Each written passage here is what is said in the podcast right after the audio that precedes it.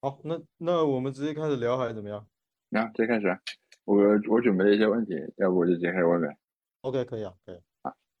你记不记得我们很久以前我们刚开始做采访的时候，当时经常问别人说什么怎么给五岁小朋友解释解释区块链？哦，OK，对我，要把这个问题 投给你，怎么向五岁小朋友解释 Nostrum 呢？我觉得这跟解释区块链一样，也是挺难的。呃，但是呃，如果就是我觉得可以说简单一点，就是，嗯但是可能可能不是说讲给五岁的孩子听的，就是能讲给一般的用户听的话，就其实是有点像回到互联网刚开始的时候，就是把全世界的电脑连起来，对吧？组成一个网络，然后可以互相通信。然后当时大家设想也是这个网络可能是很多不同的人或者不同的机构，他自己在跑的嘛，在跑的一台电脑，其实有点想回到当时这个这个方式的，只是后面后面发展到后面可能有商业公司出现啊，有推特啊、Facebook 这种大公司，就其实是相当于变成另外一种模式嘛。Nostr 的话，其实是回到最开始那种方式，但他希望说能解决就是服务器它的权力过大的一个问题。呃，我以前为什么会从互联网，比如说大家一开始畅想是你跑一台计算机，我我跑一台计算机，然后用这种方式来连接，然后可能去做一些应用，对吧？为什么会跑偏到变成，比如说今天微信把你所有数据都拿着，然后 Facebook 或者这个 Twitter 他们有非常大的权利，就是因为呃，其实你所有的，首先你个人的账户啊，就是定义你在网上身份的一个东西，这个东西是服务器定义的，你叫什么名字，你有什么样的信息，你有什么样的凭证可以去证明你是你，就这个东西首先是服务器那边就帮你定好了，就你向他注册一个东西，有点像你向呃我们公安局注册一个你的身份证，对吧？呃，第二个原因就是你所有的数据确实都也都放在他那，那他有你的身份，就他有定义你是谁的最基础的这个信息账户，然后他又有你在这个账户上所构构建的所有的用户的数据，所以他掌握的权力其实是非常大的，所以就变成了用户跟服务器之间是一个非常不平等的关系，就你基本上拿他没有什么办法。就像我们跟公安局上，就有点像人类社会里面就是公民跟一些国家的关系吧，有一点这种感觉。但是我觉得这边可能还更可怕，因为就它基本上没有什么，首先它没有法律这套东西，就是它只有一套用户协议，对吧？而用户协议是也是他们制定的，然后基本上大家是不会去看的，你也很难去参与说，我觉得这条用户协议不太对，就是很难去做这样的事情，可能只只能由一些真的国家出面说，呃，用户数据要怎么保护，他们去做一些，对吧？但基本上其实是比较困难，因为有这样的一个局面，就导致可能呃所有的一些权利都汇聚在服务器上。然后 Nostr 这边是呃希望把服务器的这个权利拿掉，你不用干那么多的事，然后你也不要承担那么大的责任，就不会导致你拥有那么大的那那么多的一个权利，这样。说这个就是他做的你是服务器吗？哦，对对，没错，他的这个做法是，它里面其实基本上只有两个角色，一个叫客户端，一个叫呃 relay。relay 其实就是一个服务器，其实把它理解成一台电脑就好了。只不过有的人这台电脑大，有的人这台电脑非常小。那那那这个 Twitter 他们的服务器可能是非常大的电脑，对吧？集群式的。Nostr 这边是客户端，它其实是跟就是你就就直接代表用户用的一些工具，比如说我想发一些我的个人的社交的一些动态啊什么的，那我可能需要一个社交的客户端。那如果我做的是其他的 app，比如说呃做一些什么呃 dating 类的或者什么，它有它会有其他的客户端，就这个客户端基本上就是一个呃界面，就是用户拿来去做一些交互啊，发一些东西啊，然后拉取一些数据显示的这样。然后呃，服务器那边它就只相当于是一个呃数据暂时存储的一个地方。然后这边它一个比较不一样的地方就是说，呃，我用户发的所有的数据都是在本地先签过名的，就是它有我的数字签名，然后所以我这个数据放到服务器上的话，服务器它是没有办法去篡改的，就它没有办法说。你没有发这条内容，或者说你发了一条内容，但我觉得你发这个内容不太好，我给你篡改一下，把你讲那些话换掉，然后说是你发的。就这件事它没有办法做到，因为呃呃，这个我发的数据是有签名的，而且我的个人的账户，就我是谁这这件事是呃直接由一对公司要来定义的。这个公司要就是呃就跟你你你用比特币账户啊钱包，就这些公司要是一样的嘛。你拿好你自己的私钥，然后你的这个公钥是就是你的一个 ID，然后。别人都可以验证说你发的这个信息是不是确实是你这个公钥，呃，这个账户发出来了。这样，其实他他其实就做了这么两件事，呃，但这两件事的话合起来，你就会发现，比如说账户这个事，首先它不会被垄断了，因为这个公司要这个本身由密码学来保证，这个东西你没有办法说是服务器来控制的，因为我都不需要向你注册什么东西，我本地自己。可以用任何一种方式去生成一对公司钥，然后让它来代表我，这这个事情就解决了吗？然后第二个是，呃，数据的所有权上，就是，呃，我可能数据还是存在这个服务器里面，但这个服务器它没有太多的权利可以去操作我的数据，可以去这个篡改它。然后另外就是，我不止往你一台服务器上存这个数据，就是我可以。一次性把我的数据发，比如说发十个十台服务器上，那这十台服务器它可能是十个不同的人或者不同的公司在运营的。那如果你其中有一台服务器，呃，怎么说？你比如说把我的数据拿去做一些什么事情，或者不保存我的数据，我不太喜欢你，那那我可以去很轻松去从其他服务器上拉拉我这些原本的这些数据，这样。就基本上它模式就是这样，呃，比较简单的，呃，但是就是通过这种比较简单的方式，其实就能达到一个我们刚才说的客户端和服就和服务器之间这个权利的一个转移吧。就其实你会发现，服务器有点像像你租的一个小房子一样，你只是租一个小房子，把东西放在那儿，呃，但是它没有什么权利把你东西拿走。然后你想要搬家的话是比较容易去搬的。就这这这两个事情，在那个传统的社交网络上是比较困难，因为你传统的这个房子，呃，你你得找他申请对吧？然后他愿意租给你，呃，你要搬走的时候，你房子里的东西可能是拿不走的。嗯，对，它的基础架构大概是这样吧。就我不知道这么说算不算比较清楚。对，我觉得对于成人来说，应该是，尤尤其是对如果对计算机相对相对熟悉一点的话，可能是比较清楚。然后，虽然我我知道这个很难，但是你记不记得当时我们去采访建的时候，他说，他说区块链就像在石头上刻字。我觉得当时这个说法就感觉，呃，这可能也不知道算不算向小朋友解释了，就是也不记得是多少讲。就如果说，是 o s t r 有这样的描述嘛？就是说，嗯，我觉得你刚才房子那个建议啊，房子那个比喻好像还有点有点像。我其实听刚才听你讲那个。呃，有时候就是就是有点像啊，我们跟服务器的关系有点像我们跟我们在现实生活中人民跟国家的关系一样，就是就是现在我们重度依赖服务器的这个现状啊，有点让我觉得有点像奴隶制国家，就是 他也没有什么法律，就就 对，你把你把数据给他，然后你就吃他的奴隶，因为你完全归他所有，你奴隶是并不控制自己任何东西的，对吧？奴隶所有的资产，奴隶没有资产，奴隶只能控制自己，但是其实。他又不能控制，他只为奴隶主所控制。我感觉我们现在跟就是服务器的关系，跟这些大公司关系，我们就是奴隶，赤裸裸奴隶。数据数据都没了，我们的身份都没了，我们的身份和我们数据和我们的资产全部没了啊！当然，我们现在资产可以有一部分现在是就是区块链上的。嗯，对对，我是刚才讲的这个。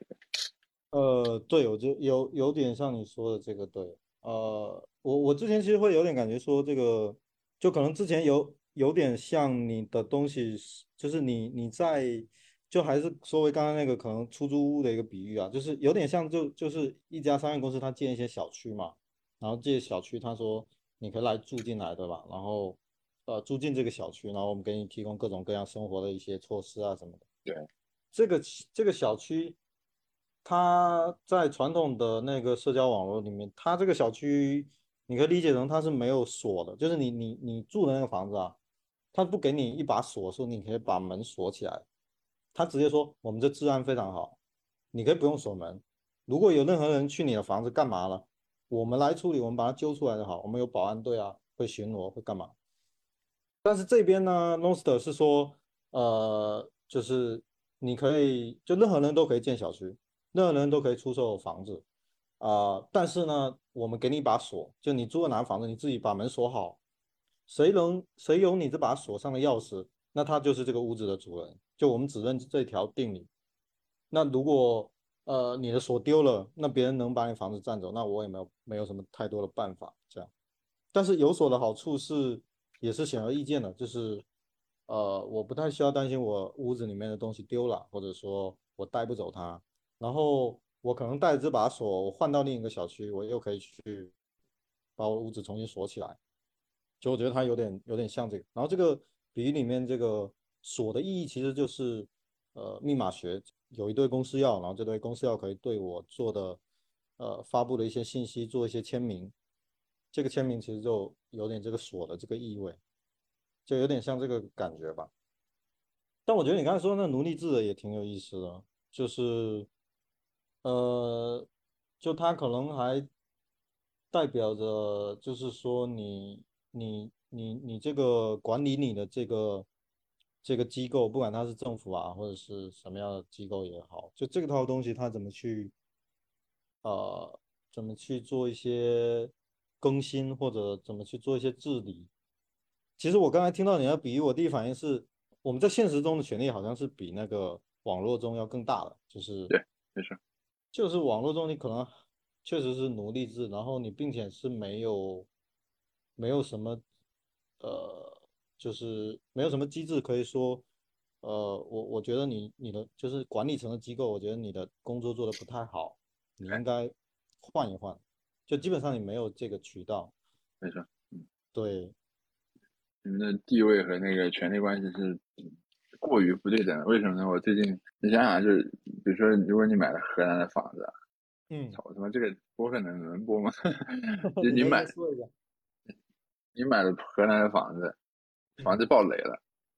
这个开发商你其实哦不对，你还可以去去线上维权，对吧？对，就你其实是在现实生活中通过法律，然后去去去维权，但是在现实，但但你想，你如果买在 FTX 的钱被 FTX 抢走了，这个时候你都没法在现实生活中维权，因为这是网上那个公司，对不对？然后它是美国，然后它它是全球的，然后那你要你要我觉得，你要先去美国，就是这对于很多用户来说就基本不可能了。嗯，然后你想想，这在公司体制里面。你这个公司拿了你的钱去做什么？你一无所知，这这挺可怕。就是说，嗯，就是啊，那那其实类似的，就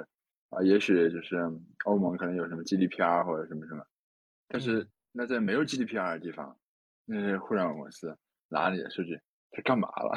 这我想想就是后背发毛。嗯，对。是的，而且尤其是它越来越高度集中的话，就是这个现象可能更明显嘛。嗯，对，呃，呃，我刚刚又想到一点，就是可能现实中你的，比如说你想迁出一个地方，对吧？你想，可能在同一个国家里面换城市生活可能还好，就可能只有中国可能有一些户籍制度这些，那可能在其他国家看可能更松嘛。但是如果你想，换国家对吧？你想，呃，去另一个国家生活，就这种切换好像阻力还挺大的。然后，呃，你在赛博空间里面好像也是这样，就是你想把你的社交的账户从呃 Facebook 上，比如说迁走去其他推特或者干嘛，其实这个事情也是现在基本上是没办法做到，就是你可能只能自己去手动。这个把这个数据全部重新复制过去还是怎么样？就这这点好像也挺像了。毕竟你现在是奴隶制合约，你奴隶还想把自己买出去？对，没错没错。呃，对。然后 Nostr 那边就是相当于呃，他这个国家或者说社区呃，或者说某一个呃某一个城市这种概念会小一点，就是因为它。他任何人都可以跑一个国家，或者任何人都都可以跑一个社区这样。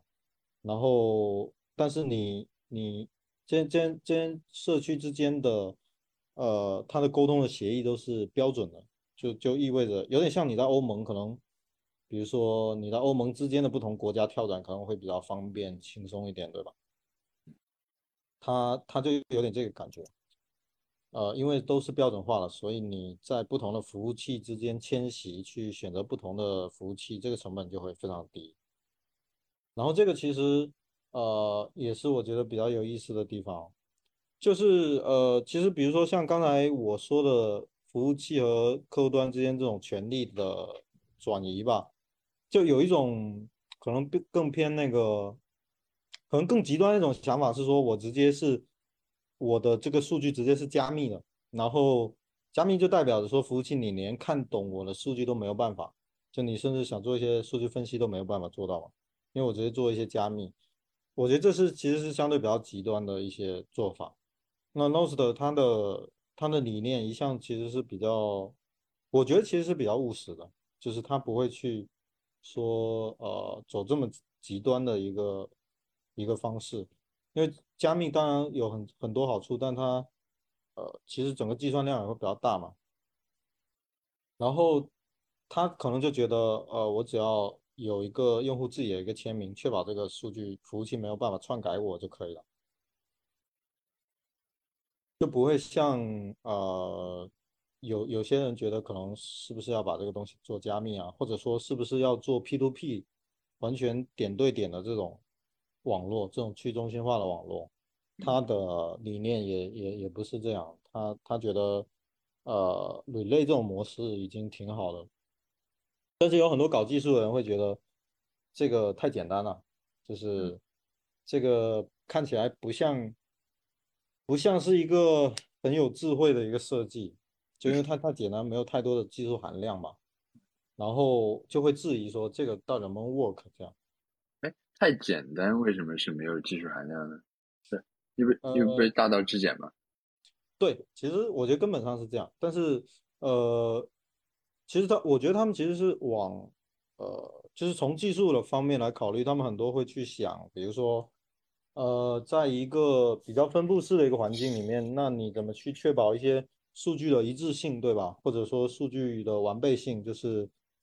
呃，他们会去想一些这种。这种问题，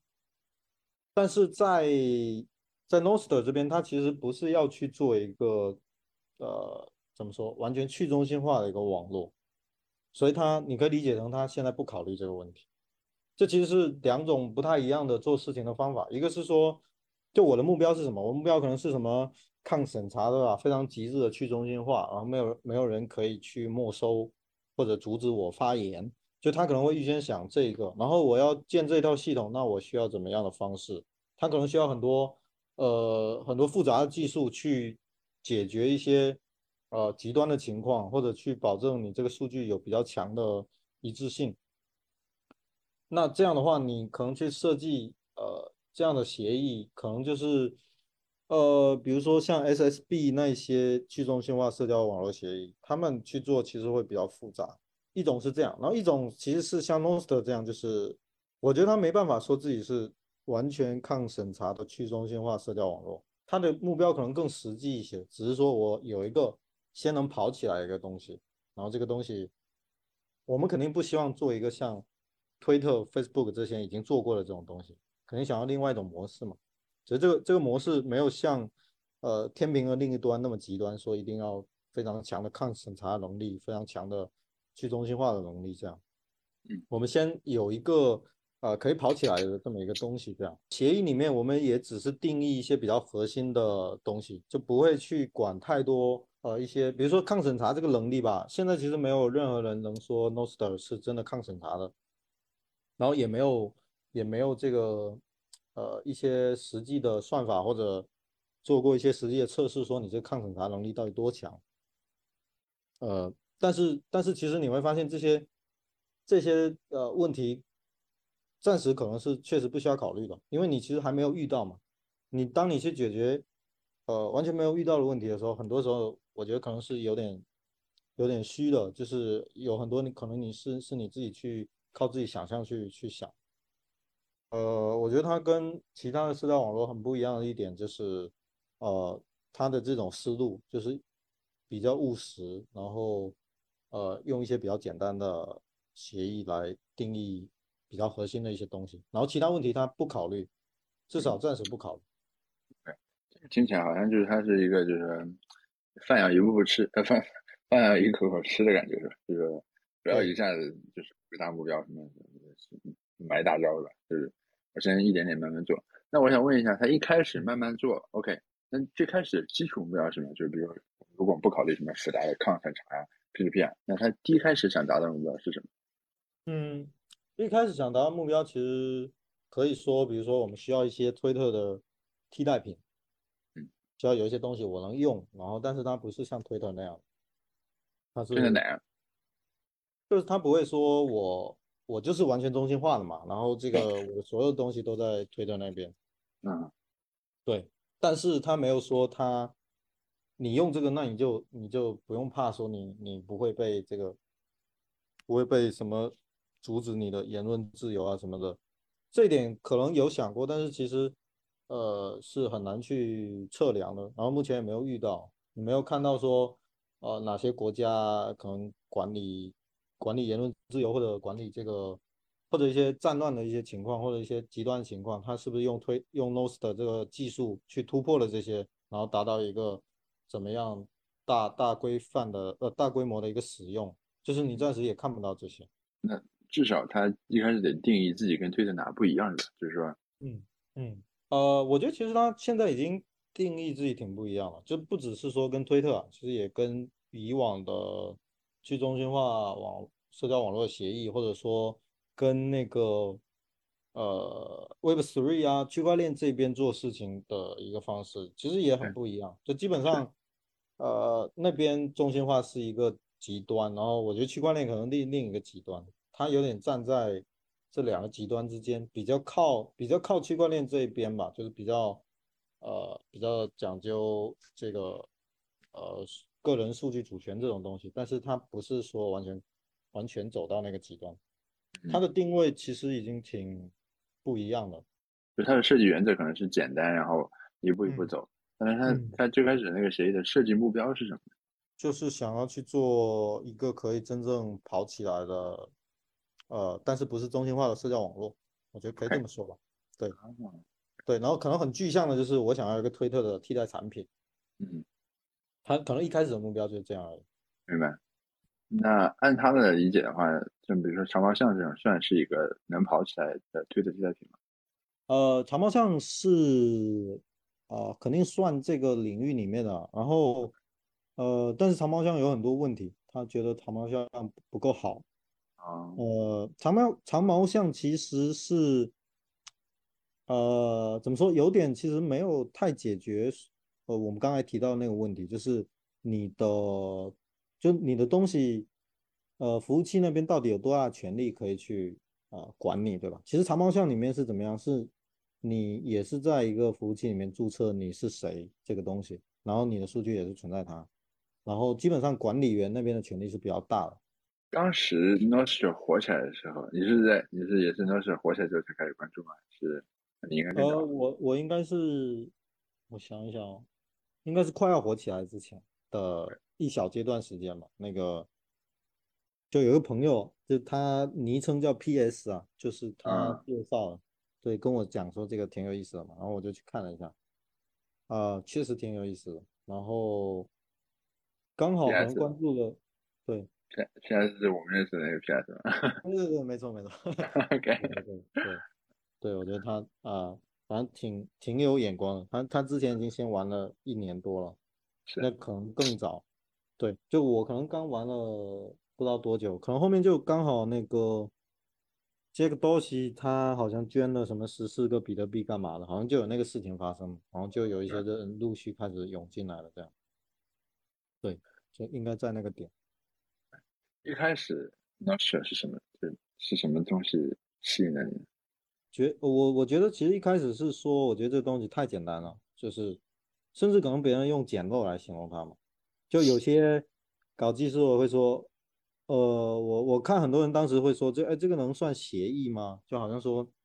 这个东西好像达不到这种协议这种 level，好像觉得它啊很很初级很简单这样，就只是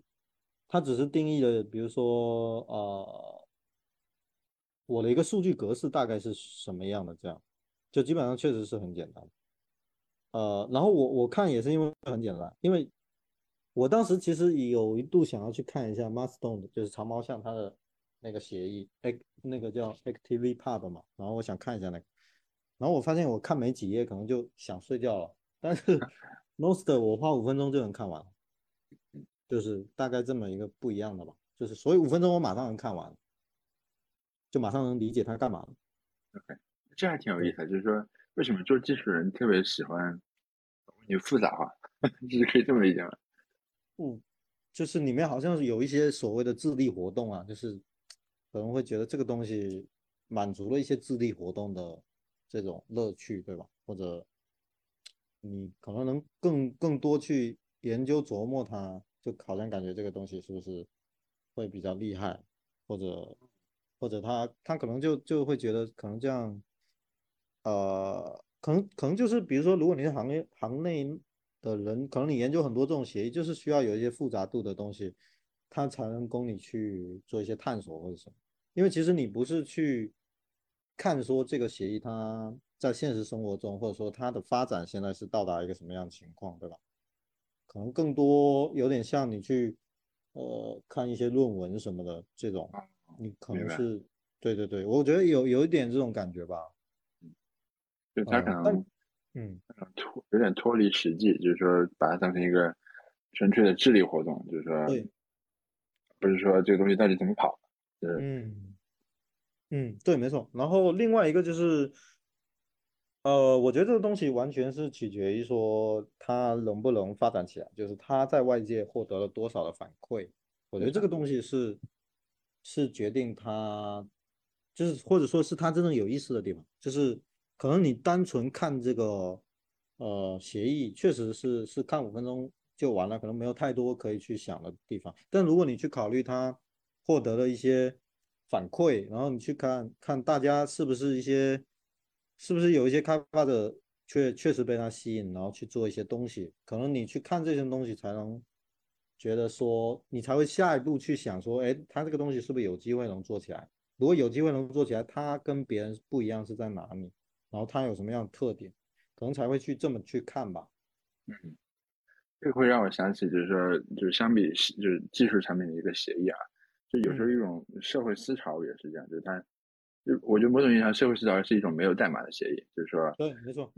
对，如果你提出一种想法，然后这想法非常复杂，然后人家听不懂，那可能从智力角度，OK，非常精妙，这个思想非常精妙，但是不好意思，就全世界可能就一百个人能听懂，那那完了，这谁这个思想肯定。很难流传，但有些人把它魔改一下，或者说，就我把它简单化，简单化到大妈也能听懂，它可能就爆炸了。就是，对，对，呃，是的，而且那个，而且确实一个东西很简单，它首先是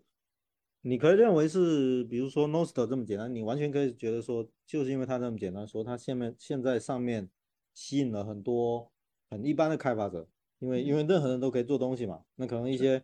边缘的开发者，他他觉得我去其他行业也可能做不出什么特别牛逼的，但这边我能马上做一个，对吧？马上做一个，马上扔上去，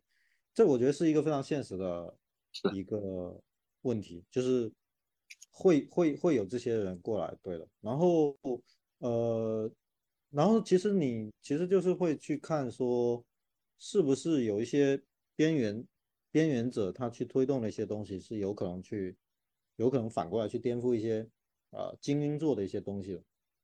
我觉得它低门槛其实有有有非常多的呃，就至少占了非常重要的一一个原因，说导致它现在呃上面有挺多的开发者在做呃不一样的产品。嗯，这是肯定是一个非常重要的一个原因。嗯。我倒觉得社交网络和就还挺适合这种职业，就是因为社交网络就需要所有人嘛，对吧？就是草根力量特别重要。你要搞一个特别曲高和寡的，那发展不起来。嗯，对，啊，我觉得 Blue Sky 其实是一个很明显的对比啊，就是呃，可能他他他创立的时候，这个他其实另一种不一样的做事情的方法，就是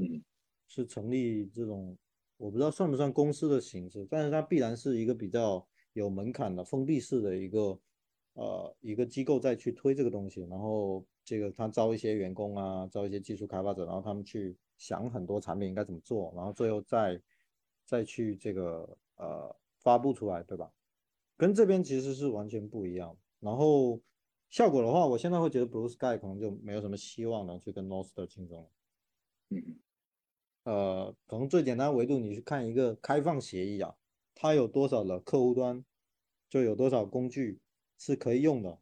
这个绝对数量上，Blue Sky 肯定是很少的，就基本上可能只有他们的自己官方开发的一个东西。呃，一个客户端产品这样，那 Nostr 这边就你都甚至都找不到所谓的官方，因为都是很多都个人开发者自己搞，然后这个大家有时候也 copy 一些做大量同质化的产品，但是它它的绝对数量确实就是很多，呃，而且不只是说跟那个传统的比较封闭的公司做对比啊，我觉得其实它特别有意思的是，它去跟呃区块链领域的一些做对比也是很不一样，就是。就我们可能刚才在在聊，更像呃大教堂与集市那种感觉，对吧？两个这种系统，但是呃区块链很多这个开发也是说希望像集市这种模式嘛。但是我觉得 Nostr 跟它又又有点不一样。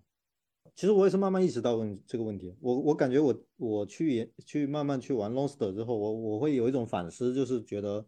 是不是区块链领域太强调一些。太被一些词语所限制了，就他太太去注重一些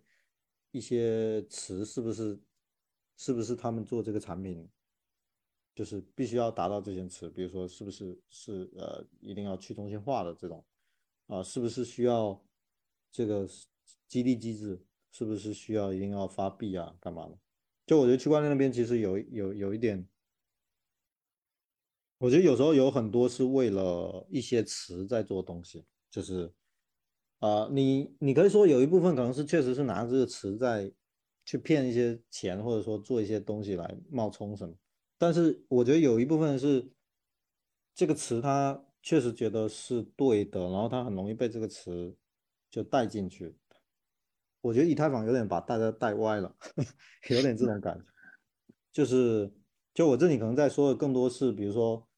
呃，以太坊出来之后有 smart contract 这种东西对吧？有智能合约，然后大家会想说，我怎么去用智能合约去颠覆所有互联网已有的一些产品？怎么把一些东西全部上链啊？然后加入非常精精妙的经济激励机制什么的，有这套东西，呃，然后然后根据这个目标，他可能去做很多事情嘛，啊，这个是一种思路。然后这边的话。呃，首先他会说，我们首先是没有这些什么币呃链，然后经济激励机制这些所有东西了。我们首先没有，我们脑袋里就没有这些词，对吧？然后，然后我们用我们先定义说最简单的一些呃协议，它要满足大家去呃做一些产品应该需要怎么样。就跟那边是，我觉得是两种完全不一样思路。就我现在会越来越觉得，呃，以太坊的那一套 Web3 的东西是不太对的。就就可能，可能也可以尝试，但我觉得可能更多人应该去想一想，呃，是不是我们是不是花了太多精力去听这件词了？是不是其实这件词应该先抛掉，先抛掉，先去做一些，呃。做一些能跑起来的东西，对吧？然后你可能在这些能跑起来的东西，能遇到一些问题，确实是，呃，需要一些其他的，呃，crypto 的技术能加进去的才能解决的，是不是？在在这么尝试？对，我觉得这就有有点思路上不一样，就就跟你一个游戏公司，你是先想好说怎么建一个机经济激励机制，还是说我先做一款好玩的游戏就好？然后这款好玩游戏。啊，开始有一些关注之后，我在想怎么去更好完善它。就是先跑起来，也，挺扎那个 Web 三的人的心的，因为 Web 三人就让我跑起来，我就不知道说什么了，大家就是跑不起来。呃，对，啊，我觉得可以，比如说我可以聊一个比较具体的啊，就是我觉得 Web Three 的产品很多是这样一种心态，就是呃，首先设计者可能会觉得我是懂密码学，我懂经济学，我懂干嘛的，然后我设计一套系统，然后想的非常严密，呃，写一些论文，呃，非常正式，然后然后我去做一个产品，然后做出来让大家每一个。就生态中的每一个角色，可能按照我所设想的，他的一些动机啊什么，他会去为自己争取一些最大的利益，怎么去根据这个来行动，对吧？在一个大系统里面，呃，Nost 这边是说，我们先沟通好，就是大家呃数据格式怎么交换就好了，然后其他那些说，比如说你为什么愿意进来做一个 relay，做一台服务器，这个事情我不会去考虑了。我也不会写在协议里说你是因为这样，所以你才愿意来。但是你看区块链系统很多是这样，呃，比如说呃，比如说矿工为什么要挖矿，这个事情他可能要定义好，对吧？但我觉得这个都还 OK，因为那个其实是在设计另一套。但比如说如果你做一个游戏或者做一个社交网络，然后你你要想说这个某一个呃服务的提供方他是为了什么？他是为了赚我们这个币，然后这个币能赚起来，能循环起来。导致这个币价涨高，所以他愿意怎么怎么样？那这个其实就有点，我觉得会有点偏了，因为因为我觉得这个就是一个一个东西是按照你事先设定好去找去去去这样建起来，还是说它是很多很多人涌进来，按照自己的意图，它它就慢慢生长出来？我觉得这个 Nost 这种肯定是比较好的生长方式。就说 Relay 运营这个事情。呃，我一开始接触 Nost 的话，我的第一个疑问其实会有点带着我刚才所说的 Web3 那一边的一些视角来看，我会想说，那这个 Relay 他为什么愿意愿意来跑，对吧？你有给他什么样的激励吗？呃，我当时也是想不太通这个问题啊。然后，呃，但是玩着玩着我就觉得这个问题确实不需要考虑了。就首先第一点是什么？是一开始这个阶段，大家愿意为爱发电去做一些东西。因为这时候其实他不是考虑说我马上要赚到钱，可能更多人是抱着一种，呃比较酷、比较新的技术的这种，这种呃心理来来去做这件事。然后第二个是，呃，当你不去设计这件事情的时候，它的反面其实代表说你让大家自己去寻找，就有点像我不规定你来一个小吃街，你必须卖臭豆腐或者卖什么，然后你卖臭豆腐必须怎么才能赚到钱这样。你只是定义说哦，我这里可以摆摊，那很多摊贩进来，他自己摆摊，有一千种方式去赚钱，他可能慢慢就会想出来。Nost 这边 Relay 的运营没有定义你为什么要去跑 Relay，你能获得什么样的机制，呃，什么样的激励？但是 Relay 自己跑进来跑的话，后面他们可能就会去做各种各样的比较有意思的尝试，比如说有人会直接说，呃，你给我一点比特币的，给我比如说两万冲或者多少冲。的比特币，然后我就愿意帮你保存这个用户的数据这样，或者有些说我要是那种呃按月来订阅的这种制度，就是我每个月都要收取你一些钱，我才愿意存你的数据，这样就大家就会想出这样的方式去尝试，说我我想赚一些钱嘛，然后甚至我觉得后面可能会有这个公司可能会去。想说，我可能怎么去成立，怎么怎么像做一个云服务的一个角色一样，我可能是提供更简单的方式，让大家能直接去创建这个跑 relay 跑服务器的，通过可能通过这种方式来来去看能不能赚到钱。就他的思路是变成这样，然后当然现在你去看了，还是没有 relay 能做到盈亏平衡，就是有很多 relay 还是亏着钱在帮大家存一些数据的。所以这对，所以这个问题也没有完全解决，只是说它它是放在这个协议之外，让大家自己去自行去找一些方式去解决的。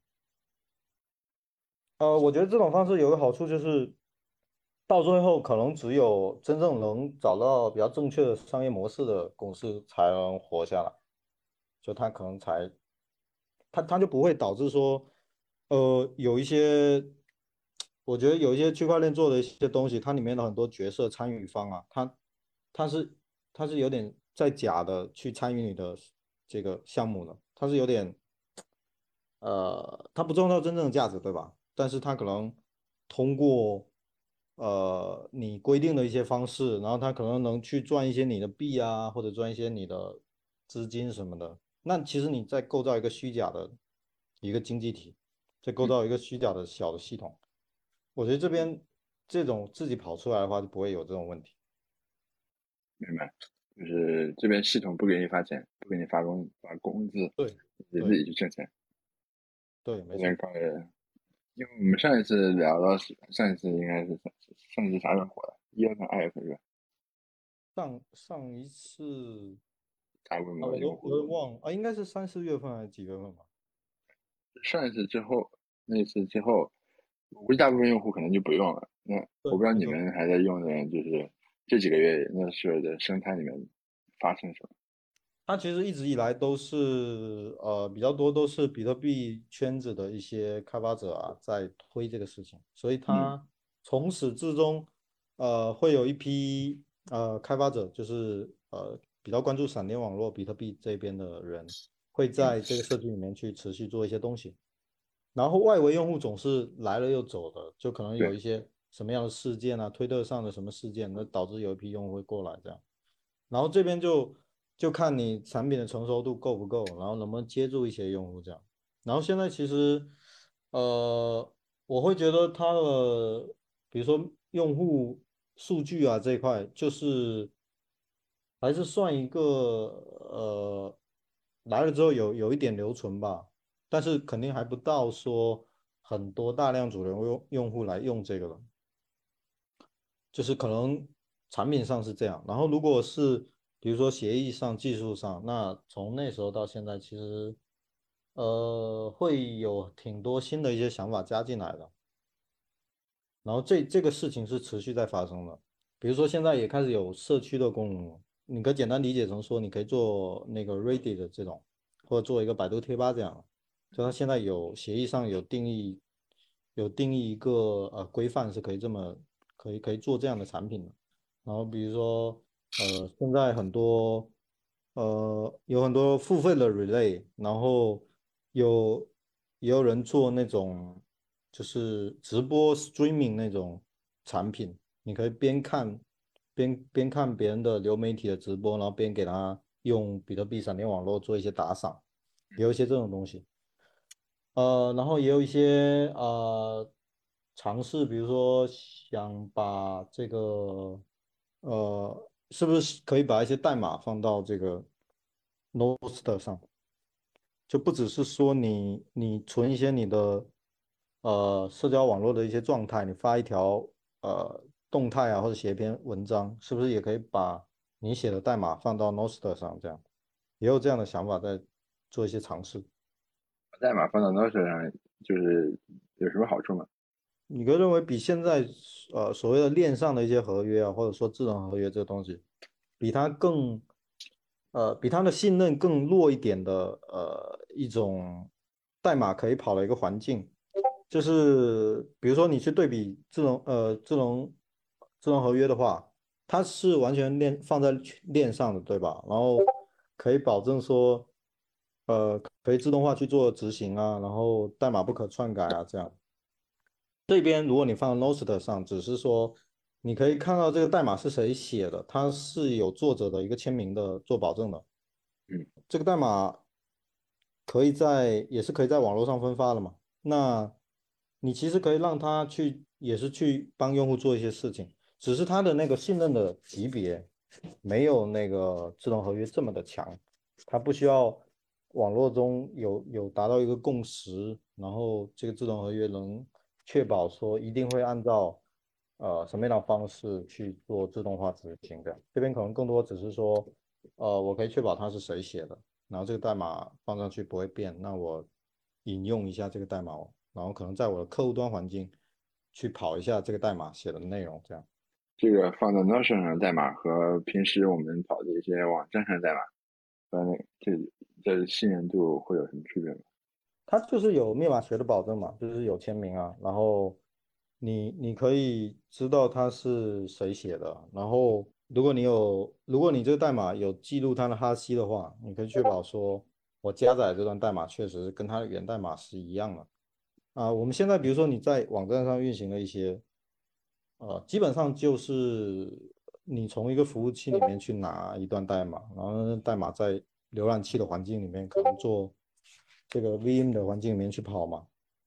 那这个代码，呃。怎么说？它具体在执行什么？你可能是比较不知道的。然后你你你其实就是信任你的呃服务器，它给的代码跑什么样。然后你也信任这个浏览器帮你做一些安全上的一些工作，比如说呃不，它浏览器本身有一些有一些防御机制，导致你不会说我可能在网上随便跑一段有病毒的代码怎么样，它直接把我浏览器上一些私密信息直接挖走。它有一些基础的一些呃防御的能力吧，呃，我觉得把代码放到 Nostr 上是有意思的，主要是，呃，我觉得就是其实有点像刚才说的，就是它能提供另一种呃另一种比较弱的一些信任，不太需要像区块链那样付出很很高的代价，有最强的信任级别去完成一些事情，这个可能就会让一些。不太偏中心化，又不太偏完全去中心化的一些呃东西，能能通过它来跑，这样就可能比如说我举一个 NFT 的例子吧，就是有点像这个区别啊，就是区块链上有 NFT 对吧？呃，然后 Nostr 上其实也有一种 NFT，它叫徽章，然后它的徽章只定义什么呢？就是呃只定义说，比如说你要给我发一堆你的徽章，证明说我们是做过这期播客，或者说。呃，我们是好朋友或者什么样的，对吧？那你直接用你的账户签一个，签一条数据，然后签名说，我这个徽章转发给叉叉叉，这样，他只做这个，他能保证的所谓的 NFT 就只能保证到这一步。然后你去跟 NFT，就是区块链的 NFT 做对比的话，区块链 NFT 它可能说可以说，呃，你这个东西是不能超发的，你有一个总的库存，对吧？然后。对，然后你可能呃发给某个人之后，他这个能去做一些交易，然后做一些金融化的一些事情，然后这边就很简单，就只是做徽章。然后我我的想法是说，有很多可能事情是徽章就可以解决了，就不一定是要 NFT 的。没错。然后现在我感觉可能有很多人在用 NFT 去解决一些呃根本不不需要 NFT 的事情，就会导致你其实就是我刚才说，你可能。因为 NFT 这个词，你现在这个词里面，你就觉得啊，一切都要 NFT 干嘛？那么你你其实不是在解决真正的问题，你只是你只是想在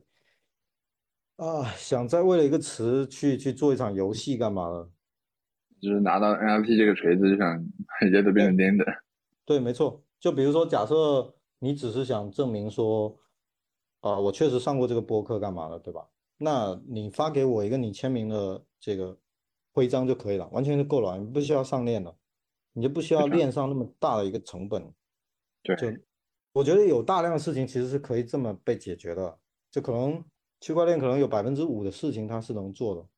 然后百分之五是非常重要、非常基础的，比如说货币啊、金融啊，但可能百分之九十五我们人类社会里面非常普通的一些行为，它就不需要那么强级别的一个。呃，一个系统来做，它可能只要用这边这种非常成本非常低的形式就能实现了。嗯，对，就是依照这个，就是就我刚才说，为什么把代码放到 Nostr 上，那它会有点意思。就就它它跟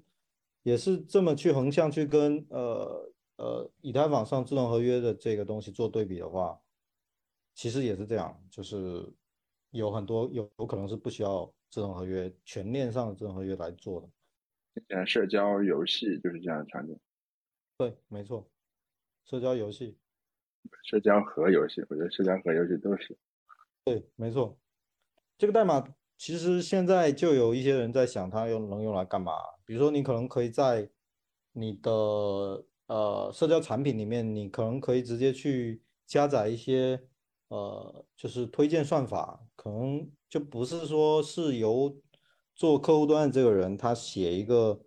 呃写一个他自己的一个算法怎么去喂给你一些信息对吧？你可能可以去选择呃不同开发者他提供了一些推荐算法，去加载这些算法，然后来让你的呃这个信息流呃有一些推荐啊什么的，但你又不至于被它绑死，或者说你完全可以做一个呃，比如说有一些访客来到我的个人主页界面的时候，他可能看到一些动态的一些变化，比如说可能他来。他来我的这个主页，我就可以根据他的一些信息给他展示一些个性化的一些信息啊。这些其实这些制定的逻辑是需要代码去跑的。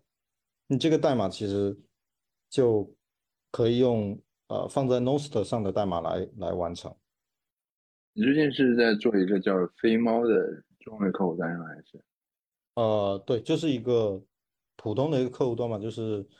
呃。尽量支持说 Nost 上已有的一些呃一些规范，然后对做一个通用的一个客户端这样。当时怎么想到来做这个？我其实一开始也是做着自己用一下而已。基本上你在里面其实就做两件事，要么你跑 relay 对吧？要么你做客户端，基本上就是这两件事。跑 relay 是一个怎么说呢？我觉得还没有特别想好的一个事情，因为跑 relay 其实。你需要存用户数据，其实你会需要去涉及到一些，啊，比如说数据的一些清理，或者说某些数据你到底能不能存？我觉得以后，呃，我觉得 Nost 这套框架比较有意思的地方也是，其实它是可以跟那个法律，就是现实中的一些国家地区的一些法律的要求，它可以去跟它做。就它不一定是说一定是这个我我怎么去突破这一套了，它可能可以遵守某些国家一些法律、地区的法律去做一些呃合规内的事情了。因为其实就是你你跑的服务器是在哪个地区的，然后你有什么样的内容政策，对吧？你是不是能收录一些呃什么样程度的一些言论，或者说你能不能放一些怎么说，就是有没有违法的东西？这种其实是完全落在那个 relay 的运营者身上，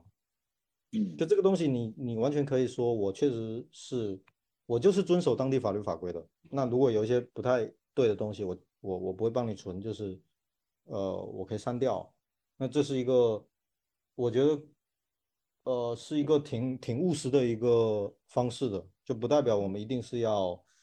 呃，有一个无政府主义的一个地方，能让你去。啊，做任何那样的事情，只是你需要提供一些选择，比如说我我我我这个 relay 它的一些内容政策我不太喜欢，那我是不是有能力去啊选择另一个呃内容政策的一个 relay 去去跟它做一些数据的存储啊交换这样？我觉得其实还比较有意思，还是之前的服务器的权利的问题，就我觉得这个是。呃，比较吸引别人的地方吧。互联网才这么几年，几也就几十年历史哈，嗯，一下子就从刚开始大家就感觉是人人平等，或者说是人有有过人人平等这种黄金时代吗？呃，我觉得有过一个大家都建设者时代，就是就是你上网不是说为了我就是刷一些东西啊，然后那个就我不会去去去贡献任何的。呃，看起来没有好处的事情，对吧？我觉得一开始有过很，就大家好像都在添砖加瓦的一个过程。就比如说，呃，有很多人会去建一些词条啊，会去给豆瓣上传一些东西啊，就维护这个社区的一些事情。我觉得之前是有的，然后现在感觉越来越少了。现在基本上你就是一个消费者的一个心态吧。但是你要换个角度讲，就是说。现在就是海量的内容，就是比如说视频啊、抖音啊、快手啊这些东西，它它不也是在就是用户在创造内容，千人加网吗？呃，哦，对，呃，对，可以这么说吧，就是，但这个东西有点像，就之前我觉得大家有做一些公共物品的一些，就大家有共同维护一个公共物品的一些举动吧。就现在，比如说你刚才说那些，有好多可能是。就是我希望做一个自己的一个事业吧，对吧？然后能赚到一些钱。呃，我觉得之前有过一段时间是可能更多好像大家就它好像跟现实没有接的那么紧，就那边是一个比较虚的一个空间。然后我去那边，可能跟我现实中的事情，跟跟我现实中生活没有太多关系的，我我就在那边愿意花一些时间做一些好像看起来没有什么回呃收益或者回报的一些事情，没那么商业化？嗯嗯，我觉得现在现在的现在网络跟现实好像贴贴的贴的有点太紧了，而而且呃我我那天刚好想到 relay 这个东西，其实它好像有点以一种更自然的方式去模拟说，呃我们人类之间社交本来应该是什么样子，就现在现在社交网络有点像是你会预期说我发过所有东西都可能都存在呃服务器上对吧？我什么时候都能找到。然后全世界所有人都能看到，对吧？这好像是网络的一个好处，然后大家都习惯这种方式。呃，但是其实它有很多麻烦的问题，比如说有有有一个国外的一个喜剧演员，他他他造了一个词叫本地化的愚蠢，就是一个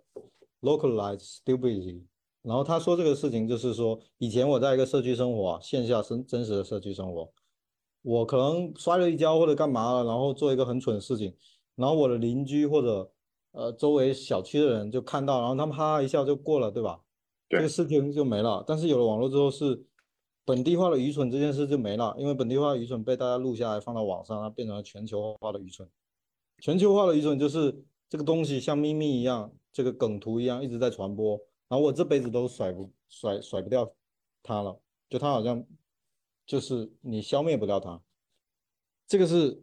网络造成的一些问题。就是，然后 relay 其实它，因为它没有定义说你必须把用户的数据全部存下来，也没有定义说你必须去存所有人的所有的数据，它是完全非常自由，你你爱怎么存就怎么存的。那其实有有一定情况是，可能有很多 relay 它只存你一段时间数据，然后它就把你删了。你从正面看，好像觉得啊，我的数据丢了是个问题，对吗？但你从反面看，你不就我们在社交网络上很多东西本来就不需要存下来，因为大家说了很多话，发了很多状态，表达很多观点，其实是非常肤浅的。然后其实是当下的一个情绪啊，或者一个什么样的呃情境里面完成一下交换就可以了，就有点像我们现在在进行一场对话，对吧？就我们在这边聊天，聊聊聊，这个你能听到，我能听到，然后我们交换一下想法，然后我们离开之后，这个东西就没了，它消失了，就消失在空气里面了。那 relay 其实是这样，relay 是你可以认为我们两个同时连接一个 relay 进行社交，那其实是呃，它像空气一样，就是一个信息传播的介质，它帮我们把说的话互相交换一下。至于这个话会不会存下来？大部分可能是不会，因为 relay 它不会去存你所有的数据，那样对它成本可能太高了，它可能就把你删掉。那我觉得这其实是，呃，其实是很合理的一种模式，就它不是说看起来是个问题，是我们要怎么去解决用户数据会丢失啊？反而它是一种可能更健康的社交模式。这样。OK，你这么说的话，那你说现在我们的这些服务器强强服务器的这种模式，大家把你的数据。有有的时候也不保存，然后丢了就丢了，然后比如那个网站一关，然后人人网就没了。这种，嗯，对，就是这边的好处是你如果很在意你说的话，你可以，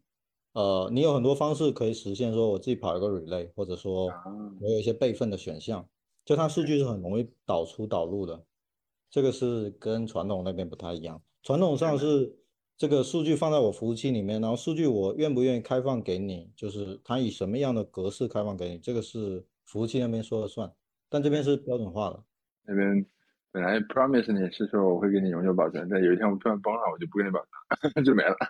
对对，没错。就你你如果非常在意你的东西，你肯定可以保存。就我觉得这个就跟你，比如说你很在意我们的聊天干嘛，你完全可以把它写下来，或者你。有写日记的习惯，你可以每天记录自己的一些想法，对吧？这个肯定是可以的，但可能在实践中，我觉得可能大部分人不会去这么干，就他也不会那么 care 他的数据这样。对，至少我用一用，我的数据丢了，我其实没有什么大不了。明白。呃，我觉得这这种也有有点，这种可能是需要大家有一点思想上的转转换的。呃，可能不，并不是说一个社交产品你觉得它多酷或者。它有什么样的新的功能、新的体验？可能有时候是，呃，你觉得我不太想要那样的那种模式的社交，我想要呃更健康一点的，就可能是这种思维上的这种转变，有一些人可能会去用。